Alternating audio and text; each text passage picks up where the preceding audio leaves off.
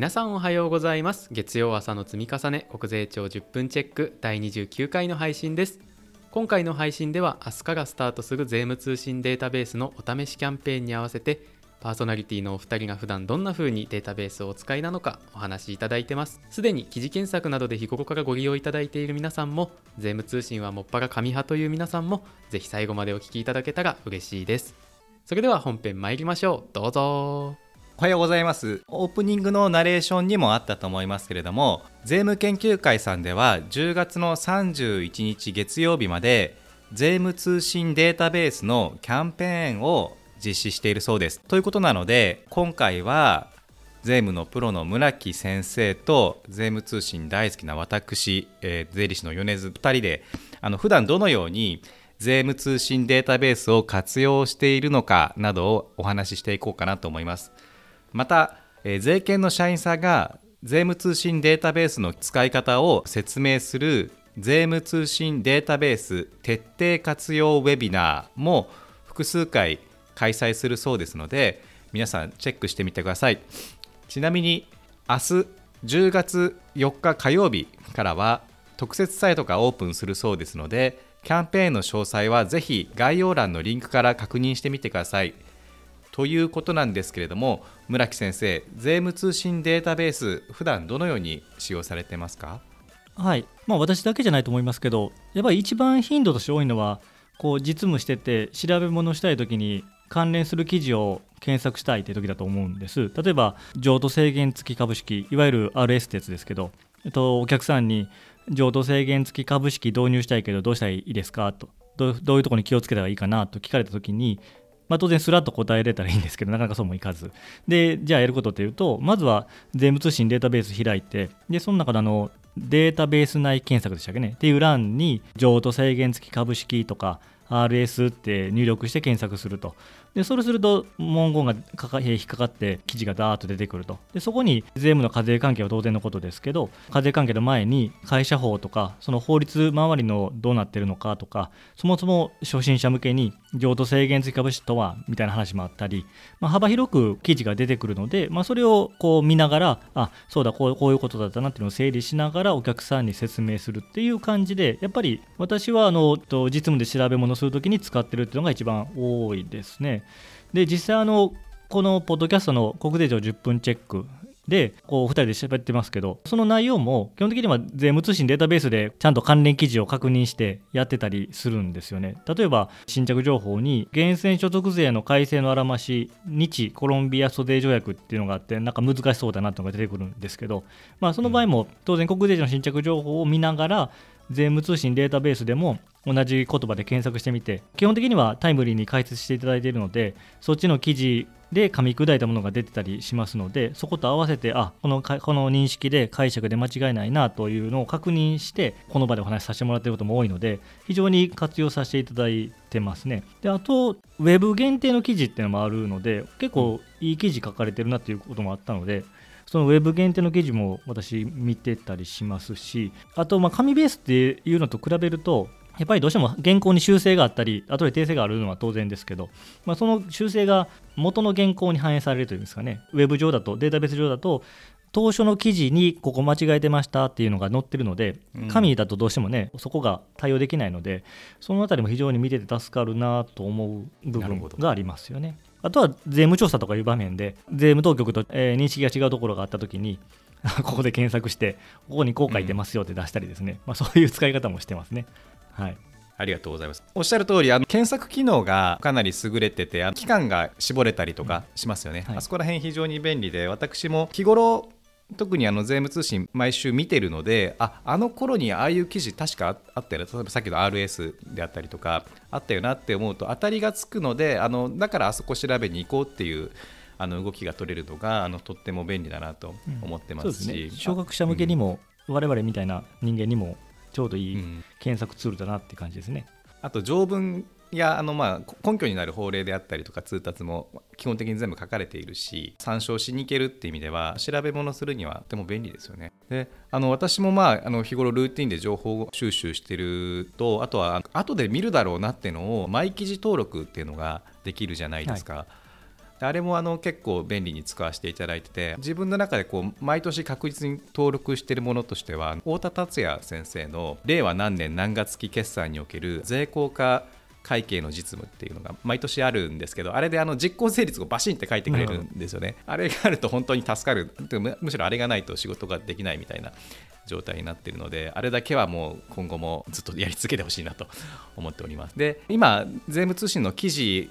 のお話でしたけれどもあの以前のエピソードでも村木先生と一緒にお話ししたと思いますけど法令集もあのセットでついてきていてこれもとっても便利ですよね。そうですね。ブラウザーのブックマークバーのところに税金のデータベースの押したらすぐ開くようにリンク作っておきまして法令集見ることが 一番多いですけど法令集がすぐ開けるようにはしています。あのスマホからもというふうにしていてで法令集開いて、まあ、大体あの何かの本読んでたりとかしてお目当てのあの第どの法律の第何条っていうのがありますので一回その目次展開をボタン一つでパラッと出てくるので非常に見つけやすいのが助かってますね私個人的には。であとま開いた後に該当の条文を表示させた後にまあ括弧内の色分け機能私これが好きなんですけどあとまあ括弧自体を一回まあ消すというか非表示にすることもできますし、まあ、それお好みがあると思いますけど括弧内色分けにしてああなるほどねって言って読んでいってそれを何か他の文章にコピペをしたりとかもしくはスクショスマホだった場合には取っておくと後でこれこれっていうふうに、ま、取り出しやすいっていう意味であの非常になんかサクサク動くイメージで正直他社でも契約しているその税務系のサービスで法令集あるんですけれどもやや重いんですねそっちは。税金さんの方が軽い感じがしていてあの非常に使いやすくなってます。ちょっと回しもんっぽいあの喋りが増えちゃいましたけれども。そんな感じであの使ってます。村木先生も法令集いかがですか？そうですね。まあ今出てきた以外だとやっぱり税務調査してると過去の条文に基づいて課税関係があった時があるので、過去の条文も見れるのがいいなっていうのはあるのと最近私も年取ってきたせいか文字サイズが気になって今文字サイズ大きくなったりちっちゃくしたりできるので 年々ちょっと文字サイズ大に向かうっていうちょっと悲しいですけど、まあ、助かるなっていう機能もついたので助かってます、ね、すげえ分かりやすい場所にあるからそうですね。メモリかみたいな。あとはまあね税法以外も会社法とか産業教習強化法とかなんかその税務周りで使えそうな他の法律もあるのでそれも助かるなというのとあと1個だけ改善点を言うとしたら、まあ、これはちょっとマニアックですよ。未施行文の条文まで載せてほしいなと思って最近の税制改正って令和5年からとか6年からって多いじゃないですか。あれの条文作ってほしいなっていうのを一つお願いしておきたいなと思います。そうですね、はいここであの税券さんからあのカンペが出ていまして10月末までのキャンペーン中の話なんですけどキャンペーン期間中は期間限定でいくつかの、まあ、特別なコンテンツが閲覧できるそうなんですけれども例えばインボイス制度の概要から的確請求書発行事業者の登録制度売り手側買い手側それぞれの留意点納付税額の計算方法などを全部で15回で解説している図解でわかるインボイス制度というウェブセミナーを無料で閲覧できたり消費税インボイスのリンク集ということでインボイス制度に関して国税庁以外の各省庁例えばデジタル庁公正取引委員会中小企業庁総務省内閣府農水省が発信している内容をまとめたもののこのリンク集消費税インボイスのリンク集というものをつけていただいているそうですね。村木先生これ便利そうですよね。まあインボイスはやっぱり制度開始まで1年切りましたしそろそろ本格的に対応しないといけないなという方が増えてきた中でこの、えっと、リンク集はいろんな機関がいろんな時期にいろんな情報を出しているものをまとめてくれているサイトなので、まあ、あの今からインボイス本格的にやろうって方にとっても非常にまとまった、えっと、サイトになってますしぜひ活用していただきたいなと思いますね。あと今ちょっと税務通信データベースの画面見てるんですけどえっと、インボイスだけじゃなくて税務通信の記事解説する動画もあってですね。私1個見たんですけど3717号2022年8月29日45号テレワークの交通費と社会保険料っていう記事を記事自体を開設されてるセミナーをされててでそれも読みましたけど税務通信の実際の記事ですねにその大事な部分にマーカー入れてもらって非常にその部分を分かりやすく説明してもらってるので視覚的にもあの内容的にも非常に分かりやすくまとめられている動画だったなと思いますのでこの辺も非常に特に若い方がうまく使ってもらえばいいなと思って見てました。まあ、あのこれを機会にですねぜひこのお試しキャンペーンですか、まあ、あのいろんな方がエントリーしてみただいたら非常に嬉しく思います。どうでしょうかね。いいですね。間口を広く分かりやすい税務通信っていう感じで開かれてる感じで、どんどんファンが増えていきそうですね。はい、はい、あの今回は今月末まで税務研究会さんが開催している税務通信データベースお試しキャンペーンの案内をお届けいたしました。詳細は概要欄のリンクからご確認ください。来週は国税庁の新着情報ページを参考に実務で重要となる情報をお届けいたします。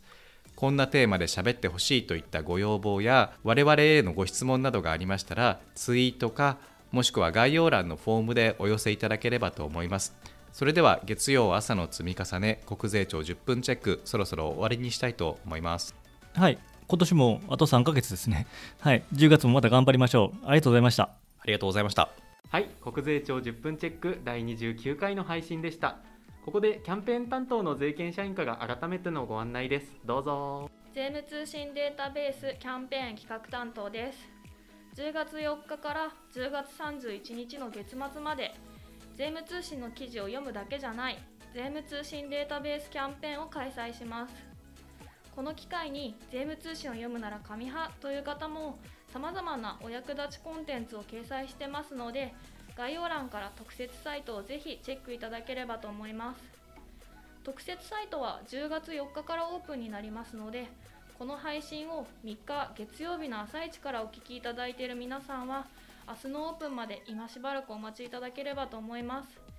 皆様の税務通信データベースのお試しのご応募お待ちしております。はいありがとうございました。それでは第29回の配信を終わります。今週も無理せずやっていきましょう。